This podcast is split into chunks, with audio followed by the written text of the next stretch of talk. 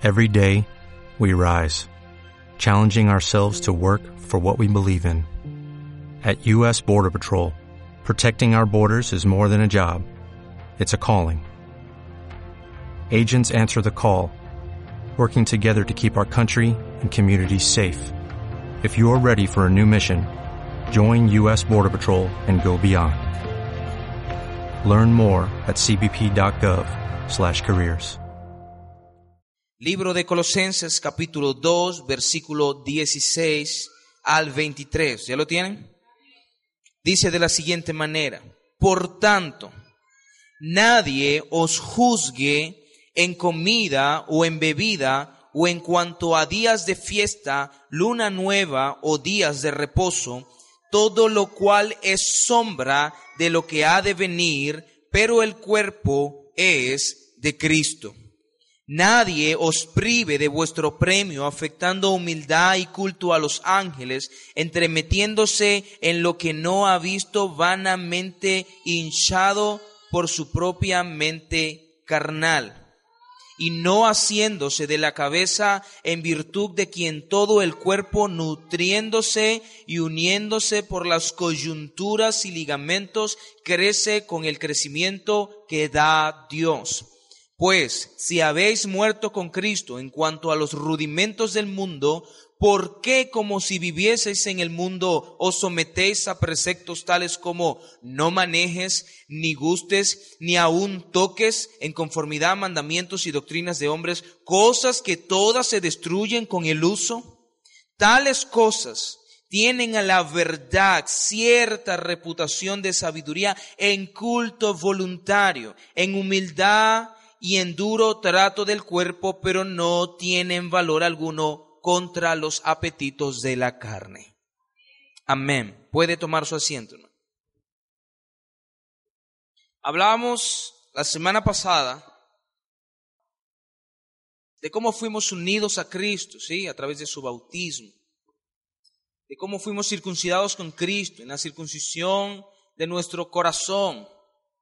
O esa circuncisión espiritual en la que el Señor quitó de nosotros el cuerpo carnal, el cuerpo pecaminoso. Una clara ilustración al ritual de la circuncisión del Antiguo Testamento. Una forma en la que Pablo busca ilustrar a la iglesia realmente quiénes somos nosotros en Cristo y lo que tenemos en Cristo, lo que hemos obtenido en Cristo.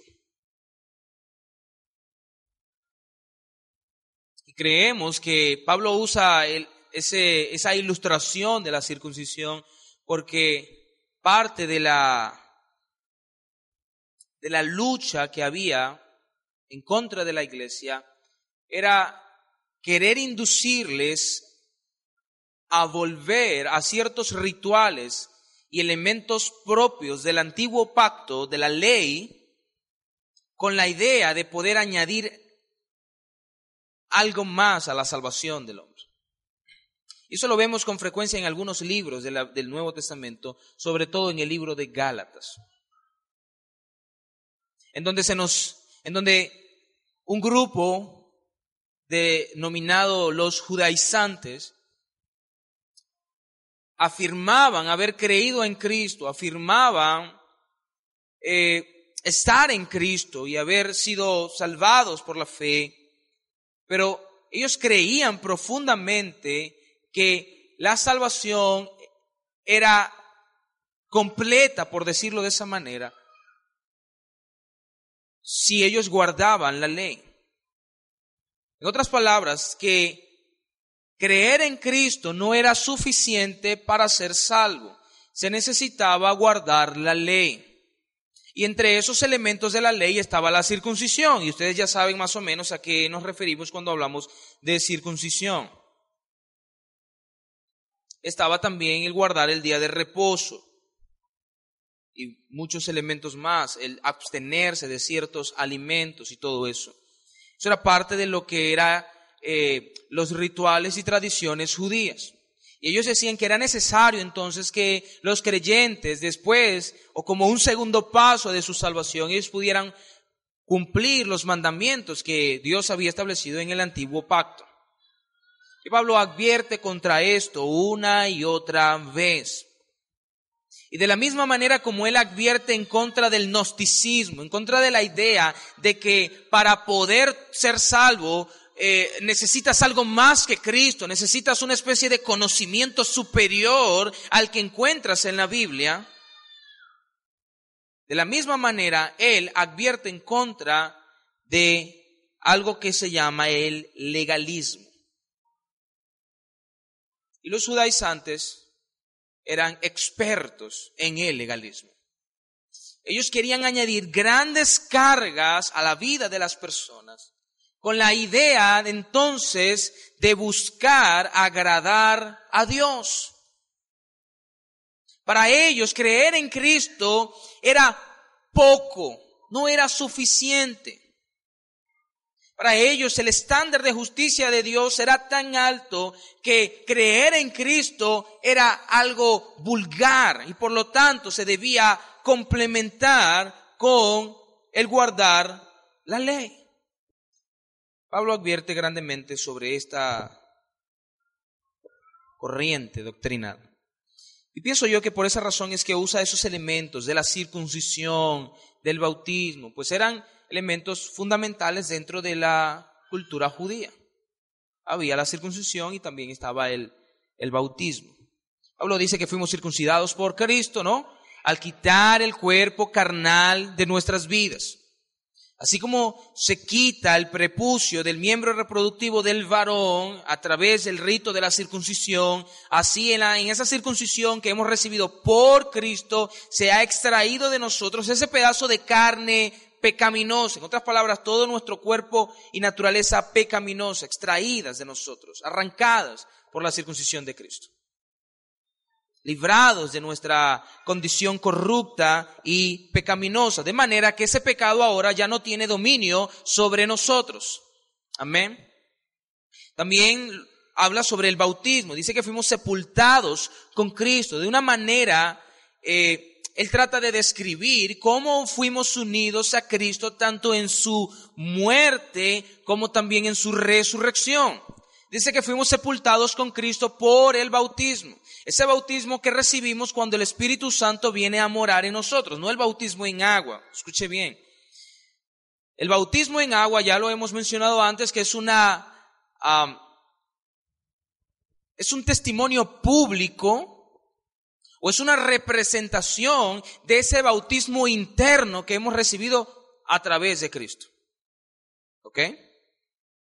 A través del bautismo en agua lo que hacemos es testificar públicamente ante muchas personas de un hecho, de un evento que ha tenido lugar en mi vida anteriormente. En otras palabras, yo me convertí ayer y me bautizo hoy, yo estoy testificando hoy que yo me convertí ayer. ¿Sí? Esto es importante porque el bautismo no, el bautismo en agua no nos salva, no añade nada a nuestra salvación. Pero sí el bautismo que recibimos cuando el Espíritu Santo viene a morar en nuestras vidas. Podríamos decirle el bautismo en el Espíritu, el bautismo con el Espíritu. Somos amalgamados por el Espíritu Santo y unidos a Cristo, sellados con el Espíritu Santo de la promesa. Pero no solamente fuimos sepultados en su muerte, así como Cristo murió a nuestro pecado, nosotros también morimos con Él a nuestro pecado. Hay una ruptura, hay una separación. Y de la misma forma que Él resucitó, nosotros también resucitamos una nueva vida, un nuevo ser, una nueva creación, una nueva naturaleza ahora que es moldeada por Dios. Conforme a Cristo.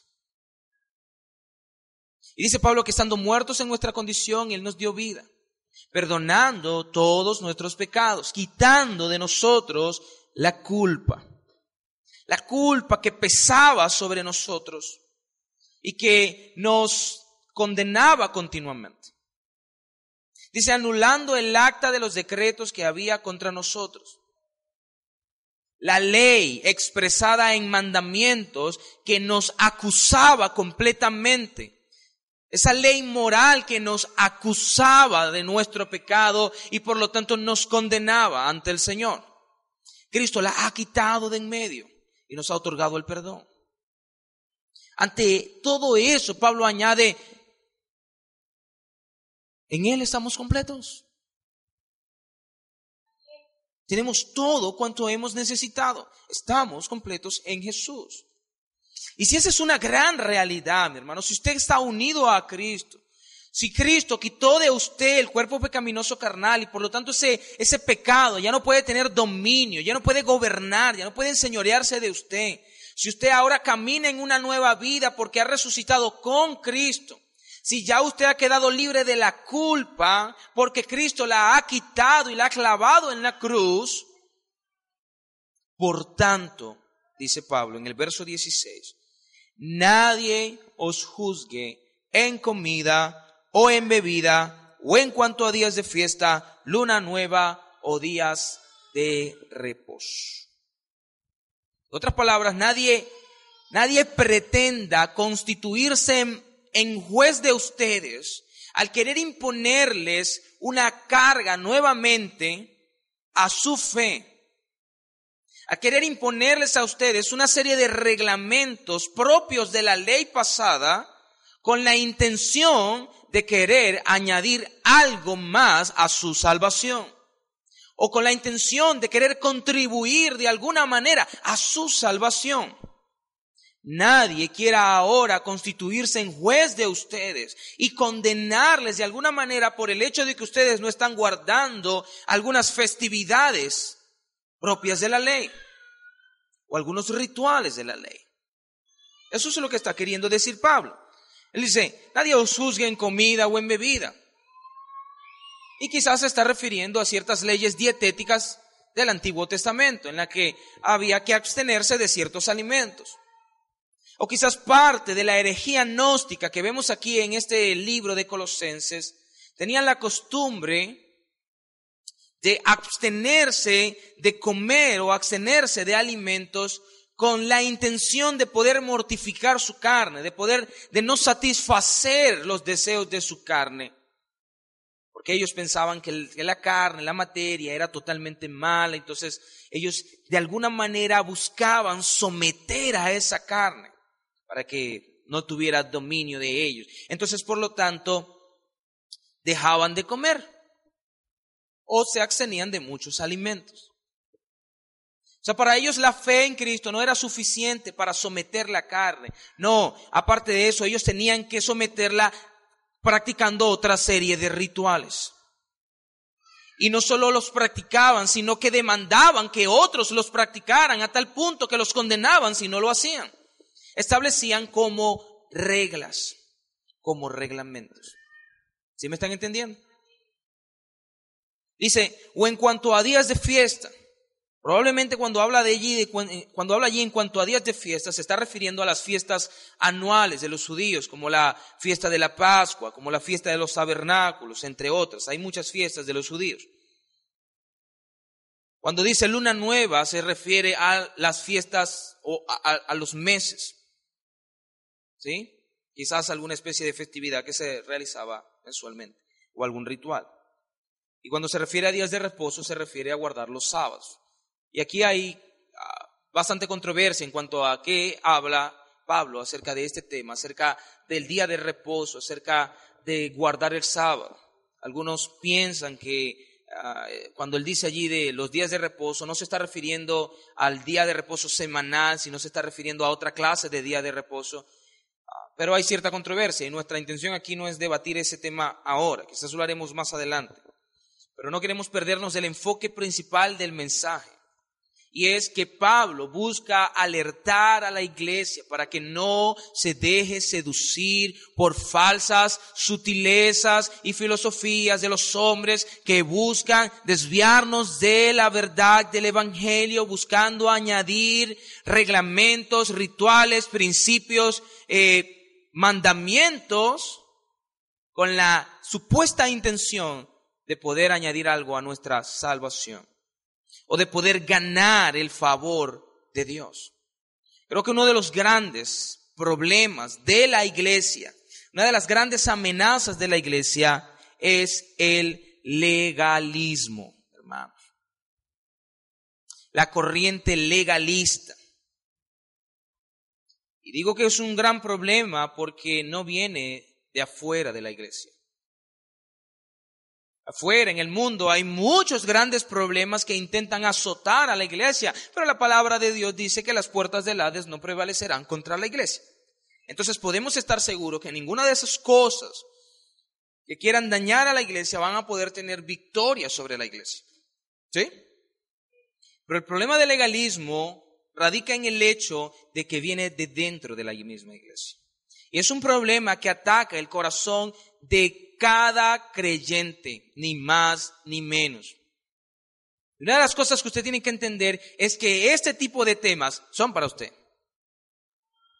En otras palabras, cuando yo hablo de legalismo, usted no va a decir, qué bueno, esta predicación no es para mí, esta predicación es para el fulanito que está al lado.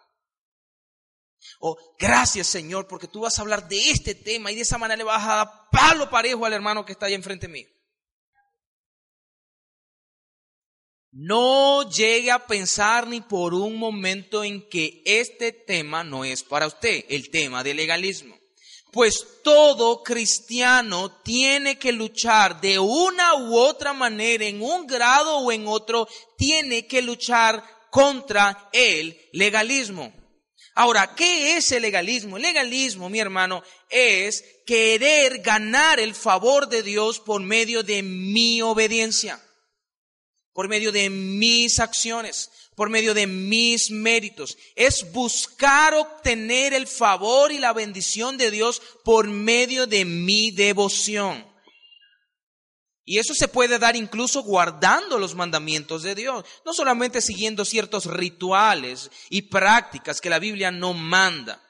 No, incluso puede darse en la medida en la que tú buscas guardar los mandamientos de Dios, quizá leer su palabra, quizá orar, quizá congregarte, quizá predicar el Evangelio. Incluso haciendo todas esas cosas que el Señor manda que hagamos, podemos caer en legalismo. No porque las estemos practicando, sino porque en nuestro corazón engendramos la idea de que a través de esas prácticas obtendremos el favor de Dios. El legalismo, de una forma u otra, no importa a qué se esté refiriendo, si se está refiriendo a la práctica de, a, una determinada práctica o a una o a un, un ritual que la Biblia no, no, no establece, o puede estarse refiriendo a un mandamiento directo de la palabra del Señor, pero de una u otra manera el legalismo es pretender que vamos a obtener el favor de Dios por medio de nuestra obediencia. Y es importante que podamos entender esto. Pablo les está diciendo, hermanos, ustedes están completos en Él. En Él fueron circuncidados, en Él fueron sepultados, unidos en su muerte y en su resurrección. A través de Él fueron perdonados.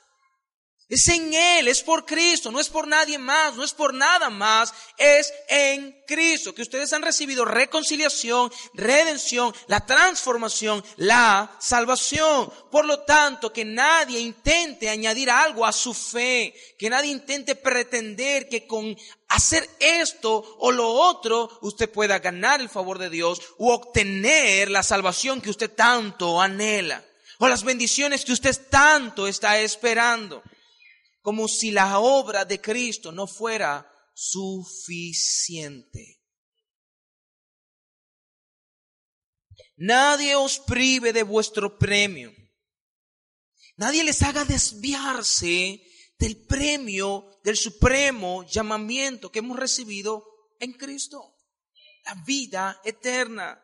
Dice, afectando humildad y culto a los ángeles, entremetiéndose en lo que no ha visto, vanamente hinchado por su propia mente carnal. Nadie nos defraude de nuestro premio, queriendo seducirnos por medio de, falsas demostraciones de humildad, por medio de prácticas adicionales que la Biblia no manda.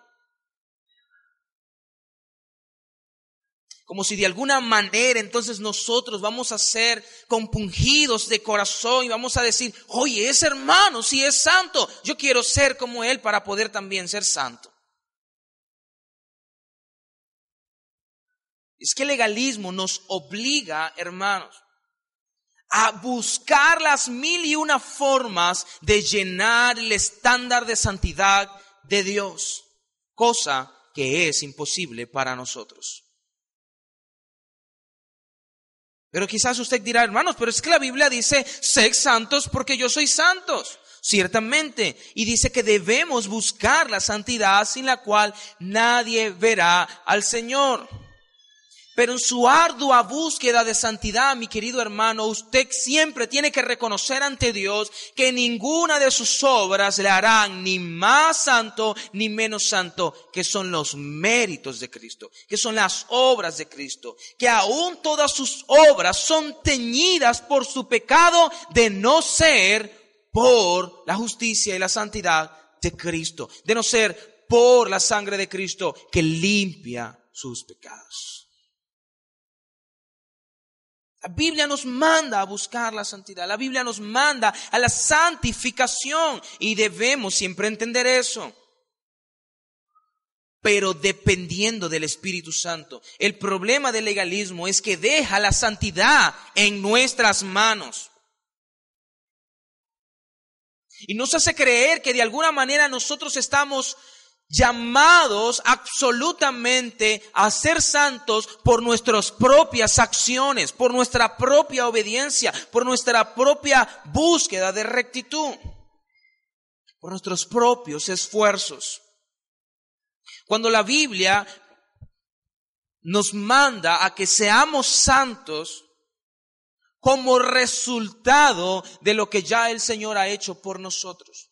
En otras palabras, hermanos, el Evangelio no promueve la santidad. No, el Evangelio produce santidad. El legalismo te enseña a ti que tú tienes que ser santo, tú tienes que abstenerte de esto, tú tienes que apartarte de esto, tú no tienes que eh, compaginar con este, tú no tienes que tener compañerismo con este y el otro, tú no tienes que ver esto, tú no tienes que hacer esto, para entonces poder llenar ese tanque de santidad que Dios demanda. El Evangelio, al contrario, hace producir en tu vida de manera genuina, de manera gradual, hasta alcanzar su perfección, hace producir en tu vida la santidad de Dios por el Espíritu Santo que mora en ti. Y nos enseña a nosotros que en lo que respecta a la santidad, nos rindamos al Señor. Nos rindamos a Él por completo, hermano. Amén. Dice Pablo en el verso 17 que todas estas cosas, comida o bebida, abstenerse de esos alimentos, a celebrar días de fiesta, eh, eh, luna nueva, días de reposo, dice, todo eso es sombra de lo que había de venir. Sombra cuando usa la palabra sombra, dice, todo eso es una figura, una imagen de ese glorioso y nuevo pacto que habría de ser revelado en Jesucristo. Cristo es la manifestación perfecta de, de las ceremonias y de los rituales que se celebraban en el Antiguo Testamento todos esos rituales, todas esas ceremonias, todos esos mandamientos, leyes que fueron establecidas en el Antiguo Testamento, lo que hacían era apuntar a aquel que habría de revelar a la perfección la verdad de Dios. Lo que eran una sombra, una figura, una pequeña muestra de la verdadera y perfecta imagen de su verdad que habría de ser revelada en Cristo. Amén. Cristo es la más grande manifestación. Y como dice el comentario, un comentario bíblico, dice que Cristo es la sustancia real de las bendiciones tipificadas por la ley, las bendiciones que la ley mostraba eh, solamente como una sombra, como una muestra que apuntaban directamente a Cristo, Cristo ahora las revela completamente. Cuán importante, hermano, es entender eso. Incluso a la hora de interpretar la Biblia, hermano. Porque a veces veo personas que tienen una fascinación tremenda por leer el Antiguo Testamento. Y no digo que no deban leerlo, todos debemos leerlo pero tienen una fascinación extraña por leer el Antiguo Testamento porque les encanta tomar las palabras que encuentran en el Antiguo Testamento y trasladarla de manera brusca y directa a nuestro tiempo ahora. Como si fuera igual. Dijo un pastor que la Biblia no nos fue escrita a nosotros, pero fue escrita para nosotros. La Biblia fue escrita para nosotros en qué sentido? En que toda ella es el consejo de Dios para nuestra vida, para nuestro estándar de vida, cómo debemos vivir. Bueno, allí está la palabra, de cabo a rabo, de Génesis a Apocalipsis.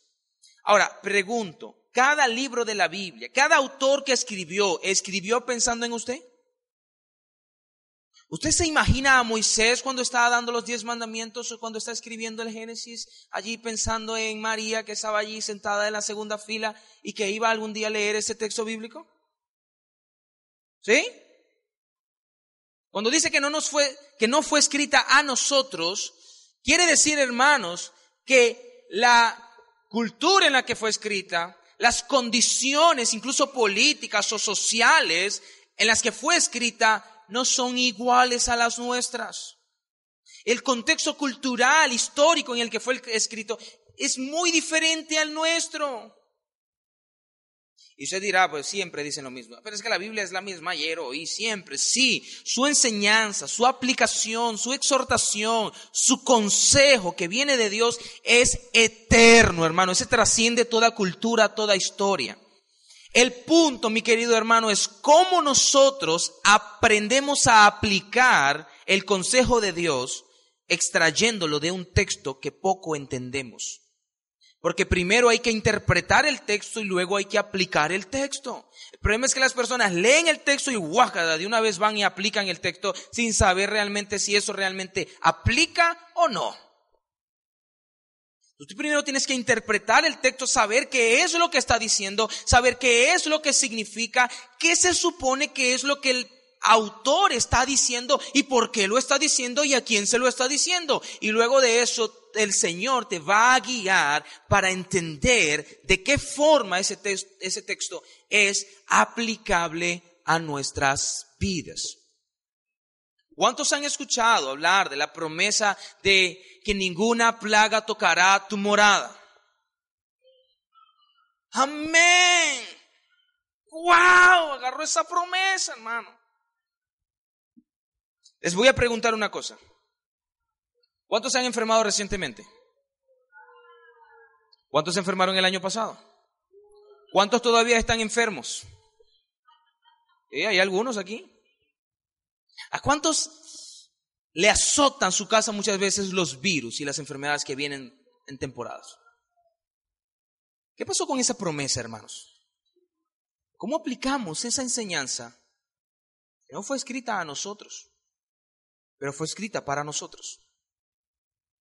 Hermanos, el nuevo, el Antiguo Testamento, para usted leer el Antiguo Testamento, tiene que tener algo en claro. El Antiguo Testamento habla de Cristo. El Antiguo Testamento apunta hacia Cristo. El Antiguo Testamento te tiene que llevar a Cristo. Si, lo que tú estás leyendo en el Antiguo Testamento no te lleva a Cristo, hermano, estás pelado. Estás leyendo mal. Algo te, en algo te estás pelando. Si tu interpretación del Antiguo Testamento no te traslada a Cristo como el centro de toda la escritura, entonces estamos estudiando mal si la interpretación que tengamos en el Nuevo Testamento no nos apunta a Cristo, estamos mal. Todo el consejo de las escrituras, hermanos, está basado en un contexto general y principal, el contexto de la redención en Cristo. Si no aprendemos eso, hermanos, vamos a ser como como el, como el sapo, ¿no? Pum, pum, pum, una y otra vez. Nos vamos a dar en la pared sin lograr una salida. Pero eso es importante, hermano, para nuestro, nuestra meditación diaria y personal de las escrituras, hermano. Cristo es la sustancia real de las bendiciones tipificadas por la ley. Todo cuanto usted encuentre allá en el Antiguo Testamento, sepa que es simplemente figura, muestra, una pequeña ah, descripción acerca de lo que usted ve revelado en el Nuevo Testamento en Cristo. Los sacrificios, que si el cordero sin mancha, que si el sacrificio este y el otro, que si esta ceremonia, que si esta ley, que si este ritual, todas esas cosas nos dicen una cosa, allá está Cristo. Ok, hermanos. Dice, bueno, nadie os prive de vuestro premio, afectando humildad, culto a los ángeles hinchado por su propia mente carnal, dice el verso 19, y no haciéndose de la cabeza en virtud de quien todo el cuerpo nutrido y unido por las coyunturas y ligamentos crece con el crecimiento que da Dios. El problema del legalista es que intenta imponer determinadas reglas, eh, mandamientos, rituales, prácticas, las establece como doctrina, las establece como un mandamiento que si yo las cumplo, tú también tienes que cumplirlas obligatoriamente y si no, tú andas en pecado. Porque esto es lo que el Señor nos manda a hacer. Si yo me pongo un cintillo verde aquí, entonces tú también tienes que ponerte un cintillo verde allá.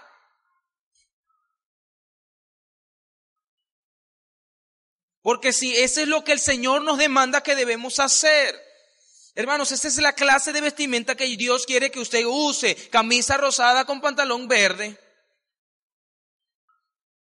problema de ellos es que terminan añadiendo una serie de reglamentos y al final no hacen lo más importante, asirse de la cabeza. La palabra asir significa agarrar, significa aferrarse. Dice, y no aferrándose a la cabeza, que es quién? Cristo. Ahora, ¿por qué es tan importante aferrarnos a la cabeza que es Cristo? Déjeme decirle por qué. Porque es en Cristo, porque es por Cristo que el cuerpo, nutrido y unido por las coyunturas y ligamentos, crece. Con un crecimiento no humano, no del hombre, no promovido por leyes humanas, no, con un crecimiento que proviene de Dios. Crece, se sustenta, se alimenta, avanza hacia la santidad. Cuán necesario es entonces que estemos asidos de Cristo, agarrados de Él, porque es de Él del cual recibiremos un crecimiento que proviene de Dios, el cual es perfecto. Amén. Dos cosas importantes, hermanos. Cuidemos nuestro corazón de toda forma de legalismo. Y quiero mencionarles rápidamente algunas formas de legalismo que yo pude notar y que les pudieran ayudar a ustedes a entender lo que estoy diciendo y a cómo aplicarlo a su vida. Porque esto es para todos, hermano. Lamentablemente no podremos hablar de lleno de eso, pero si Dios lo permite, la semana que viene no voy a hablar del texto que sigue, que es el capítulo 3, sino vamos a dedicar todo ese servicio a hablar acerca del tema del legalismo. ¿Por qué es tan importante que la iglesia entienda acerca de eso? ¿Cómo afecta realmente nuestras vidas como creyentes? Y más o menos vamos a ver eso aquí. Y quiero mencionarles algunas formas en las que se puede caer en legalismo. La primera es pensar que Dios tiene que bendecirme o cumplir mis sueños a causa de mi obediencia. Señor, ¿qué pasó? Que tú no me has dado lo que yo te pedí, Señor. ¿Acaso yo no he obedecido tus mandamientos? ¿Acaso yo no he guardado tu palabra, Señor? ¿Acaso yo no me congrego constantemente? ¿Acaso yo no oro incesantemente y leo las escrituras y voy y predico tu palabra y hablo a los enfermos y voy a la cárcel y voy a aquel indigente? ¿Acaso yo no hago todas esas cosas? Padre, ¿qué pasa? Ah, ¿Qué, qué, qué está pasando que no recibo lo que he pedido? Una persona con un corazón que está siendo atacado por el legalismo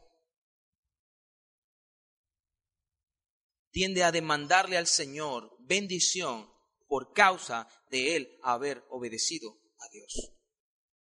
Tiende a creer que por el hecho de yo obedecer al Señor, Dios está obligado a bendecirme.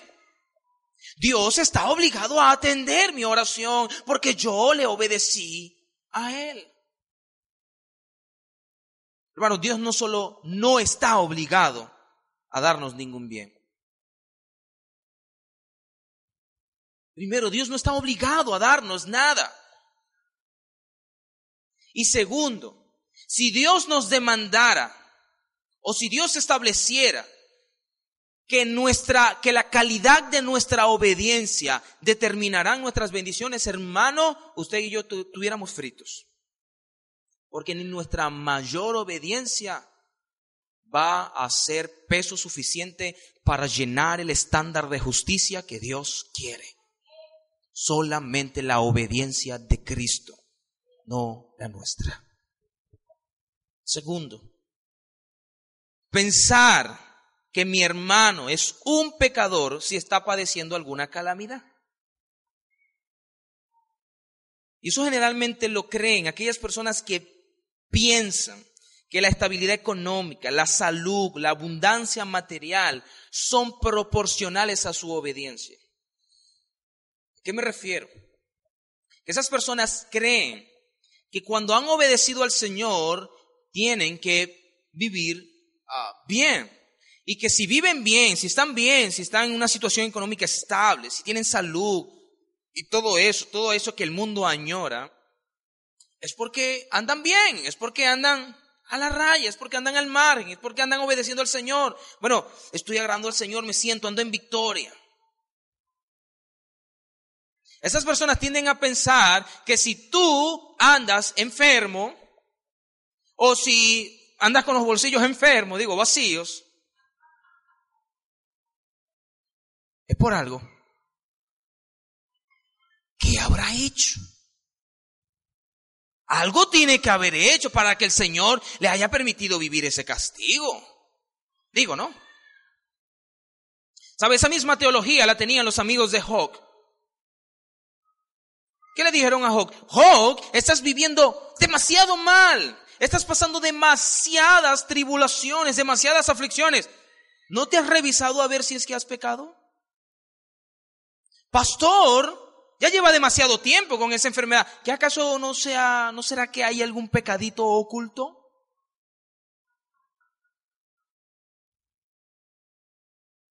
Porque ya, ya Dios, Dios, lo que dice, ya Dios ha enviado hombres para que oren por su sanidad. Hombres que Dios los usa con sanidad y ya Dios los ha enviado. Pero ¿qué ha pasado? No, eh, no, no, no tiene fe.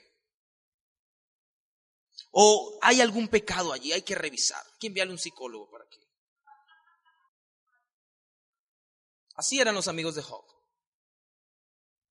Y así muchas veces somos nosotros. O quizás no culpamos o tildamos de pecador al hermano, pero le echamos la culpa al diablo. Con facilidad, hermanos. Si está pasando una gran calamidad, probablemente no sea por su pecado, pero es el diablo que lo está azotando duramente. Pensamos que todo estado de dificultad que padecemos es Satanás. Y cuando estamos bien, es el Señor.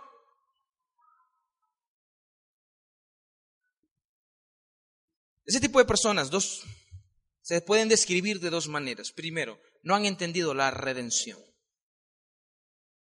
No lo han entendido. Pues la redención nos demuestra que todo cuanto gozamos lo hemos recibido de pura gracia. Legalista piensa que cuando está bien es porque anda bien, es porque el Señor lo está recompensando por haber hecho las cosas bien. Las personas del mundo piensan de esa forma, pero nosotros debiéramos pensar que todo cuanto tenemos, sea bueno o sea malo, lo hemos recibido por gracia, por un Dios que es lleno de gracia para con nosotros y que si estamos muy bien, lleno de salud o teniendo abundancia, es por su gracia, no por nuestros méritos. No es que, mira, esto que obtuve, oye, gracias al Señor, pero, esto que obtuve, gracias al Señor, pero, yo tuve que, hacer algo, yo tuve que disponerme, o yo tuve que trabajar, o yo tuve que hacer esto y lo otro. Al final de cuentas, todo cuanto obtuvimos ha sido por la gracia del Señor. Y segundo, tienen una mente sujeta a las cosas terrenales. Último, pensar que la permanencia de nuestra salvación depende de nosotros y no de Dios pensar que vamos a persistir en la salvación por nosotros mismos y no por Dios. Pensar que vamos a estar en ese estado de gracia y de redención si nosotros nos portamos bien, si somos obedientes, si somos fieles al Señor y si tratamos de cumplir los mandamientos de Dios, pero no por el Señor.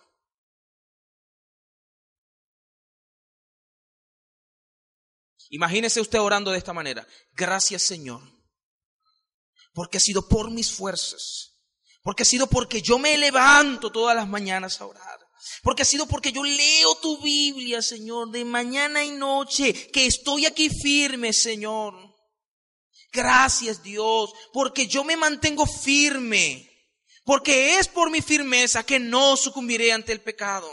El pecado me atrapa muchas veces, pero yo estoy allí y me levanto. ¿Por qué? Porque soy un hombre vigoroso y fuerte. No soy como el vecino que es muy tembleco, que se deja dominar fácilmente por la carne. No, Señor, yo sí tengo guáramo para luchar contra el pecado. Ese me recuerda al fariseo y al publicano. ¿Quién oraría así, hermano? ¿Quién en su sano juicio oraría así? Hermanos, nuestra salvación depende de Dios. Nuestra liberación del pecado depende de Dios. Nuestra justificación depende de Dios.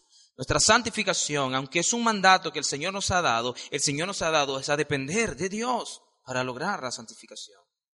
Al final de cuentas, yo voy a decir, oye, por fin llegué a un estado de santidad perfecto por el Espíritu que había dentro de mí, que Dios puso a morar en mí. Amén. Quiero mencionarles algunas frases legalistas que usted pudiera escuchar familiar. El Señor me está pidiendo que hoy suba un escalón más. Y le preguntamos al hermano, ¿cuántos escalones has subido esta semana? Para llegar al cielo. Siempre nos decían eso a nosotros. Hay que subir un escalón más, un peldaño más para llegar al cielo. ¿Qué tan cerca estás tú hoy del cielo? ¿Estás más cerca que ayer? ¿Qué hiciste para estar hoy más cerca del cielo que ayer?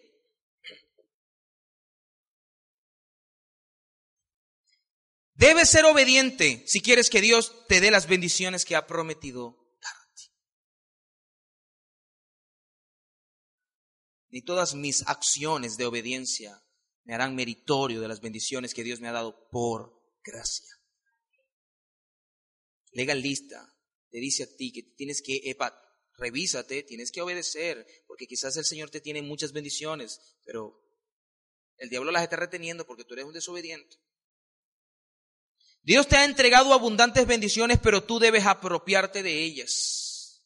Ah, eso lo escuchamos bastante en enlace, hermano. Apropiate de las bendiciones, hermano. La unción del pescador. Parece como que si le restamos poder al Señor. El Señor nos dio las bendiciones, pero lamentablemente el diablo se interpuso en el camino y el Señor no tenía los papeles en regla. Pues entonces, ¿qué es eso, hermano? ¿Puede el diablo obstruir lo que Dios ha determinado hacer? Hermano, soy bendecido no porque ayer decidí apropiarme de esas bendiciones. Soy bendecido porque Cristo me redimió con su sangre. Soy pecador, pero no tanto como Él. Y aunque muchas veces no lo decimos así, tendemos a medir nuestra condición pecaminosa en base a la de nuestro hermano. Si el hermano adulteró y yo dije una mentira, yo digo, no, ese es más pecador que yo. Porque su pecado es más resaltante que el mío. Pero ante Dios, soy un pecador. Si tú llegas a adulterar y pierdes tu familia o pierdes tu trabajo o pierdes qué sé yo y lo otro, quizás lloras ante la presencia del Señor, quizás te arrepientes profundamente ante la presencia del Señor clamando por su perdón. Pero ¿cuántas veces haces eso cuando tienes ah, deseos de avaricia, cuando tienes avaricia en tu corazón? ¿Cuántas veces te arrepientes de esa manera cuando mientes? Cuando cometes un cuando, cuando cometes fraude, cuando haces un negocio fraudulento, ilícito. Cuando vendes más caro de lo que debieras ver. Cuando no le pagan, no le diste la plata completa al bodeguero. O él te dio más vuelto que el que debía y saliste corriendo. Para no, o te hiciste el, ay Señor, es una bendición que tú me diste. Que tanto nos arrepentimos, que tan profundamente nos dolemos en nuestro corazón por eso. Estoy seguro que Dios te dará lo que tú le estás pidiendo porque tú has sido fiel al Señor. ¿Por qué se ríen, hermano? Ten confianza, yo estoy seguro que Dios te va a dar lo que tú le estás pidiendo. Porque es que tú has sido fiel al Señor. Vuelvo y repito, Dios no está obligado a bendecirme porque yo soy fiel. Yo soy fiel porque Él ha sido fiel. Porque Él está en mí. Fin de cuentas, hermanos, todo esto me enseña una cosa. Depende de Cristo. Aférrate a Cristo en virtud del quien todo el cuerpo crece con un crecimiento que viene de Dios. Si queremos crecer, dependamos de Cristo. ¿Qué hago para ser salvo? Ríndete a Cristo. Pastor, y ya soy salvo, ¿y ahora qué hago para crecer y para recibir abundantes bendiciones? Ríndete a Cristo. No hay nada más. sin Él Cuidemos nuestro corazón de toda forma de legalismo. ¿Cómo? Rindiéndonos a Él. Señor, yo no puedo si no dependo de ti. Señor, débil soy, necesito de tu gracia. En cada instante, Señor, ¿cómo conduzco a mi familia? ¿Cómo, ah, cómo hago que mi, hogar funcione, mi matrimonio funcione, mis hijos se porten bien y cambien? Ríndete a Cristo. No es tu sabiduría, no es tu habilidad, no es cuán autoritario eres. No, no, no. Es si te rindes al Señor, que Él te va a guiar en todas las áreas de tu vida. Aprendámonos a depender de Él, pues es en Él en quien estamos nosotros completos. ¿No te encantaría tener 100 dólares extra en tu bolsillo? Haz que un experto bilingüe de TurboTax declare tus impuestos para el 31 de marzo y obtén 100 dólares de vuelta al instante. Porque no importa cuáles hayan sido tus logros del año pasado, TurboTax hace que cuenten. Obtén 100 dólares de vuelta y tus impuestos con 100% de precisión. Solo con Intuit TurboTax. Debes declarar para el 31 de marzo. Crédito solo aplicable al costo de la presentación federal con TurboTax Full Service. Oferta sujeta a cambios o cancelación en cualquier momento.